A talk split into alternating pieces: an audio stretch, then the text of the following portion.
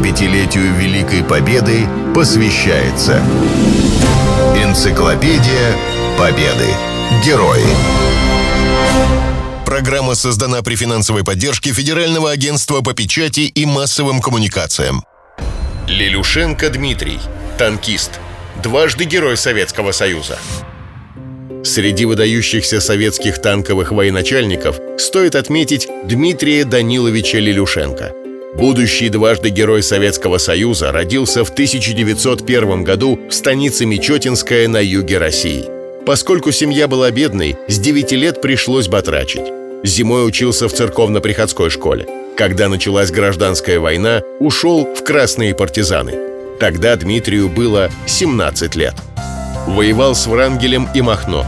Был ранен и дважды контужен. Два раза под ним убивали лошадей. После войны остался в армии. Служил кавалеристом.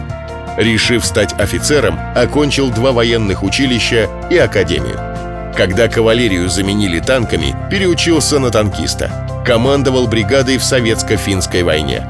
Тогда его танкисты уничтожили 15 финских дотов, за что Лилюшенко присвоили звание Героя Советского Союза. Великая Отечественная война застала его в должности командира танкового корпуса. Насколько трагичными были первые месяцы войны, свидетельствуют мемуары Лилюшенко.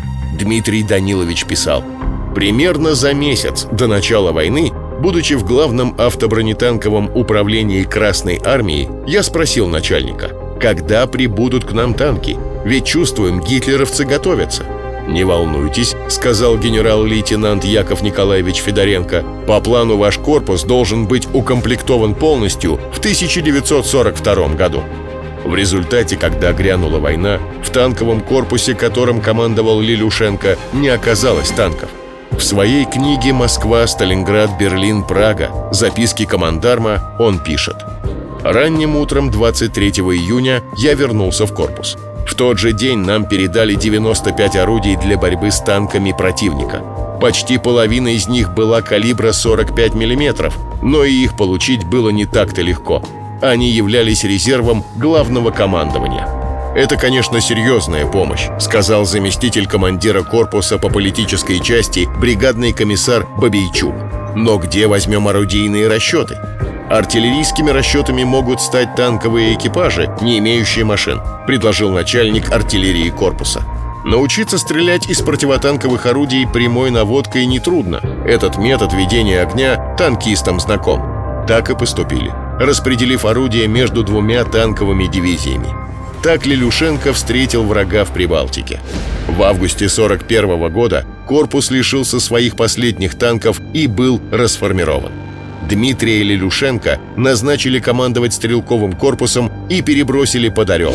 Здесь состоялась его первая встреча с танкистами Гудериана.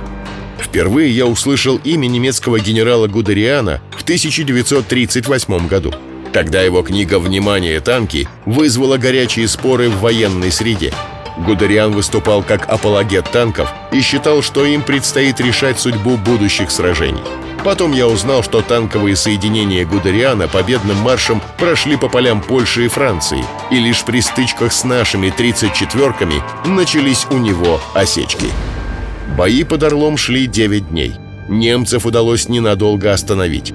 Эти события нашли отражение в записках командарма. Лилюшенко писал Автоматчик Середа из полка Ермакова в одном из боев оказался рядом с неприятельским танком, остановившимся за укрытием и ведущим огонь из пулемета. Пушка, по-видимому, была выведена из строя. Советский воин дерзнул его уничтожить, но пулей броню не пробьешь.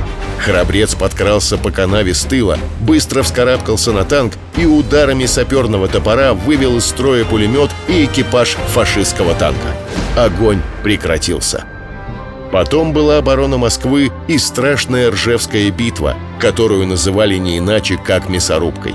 Лилюшенко участвовал в Сталинградской битве, освобождал Украину. За Львовско-Сандомирскую и Висло-Одерскую операции ему присвоили звание Героя Советского Союза. Войну Дмитрий Данилович закончил в Праге. Его танкисты совершили 80-километровый марш-бросок и добили фашистов в чешской столице. Так Лилюшенко стал героем Чехословакии. 75-летию Великой Победы посвящается Энциклопедия Победы. Герои. Программа создана при финансовой поддержке Федерального агентства по печати и массовым коммуникациям.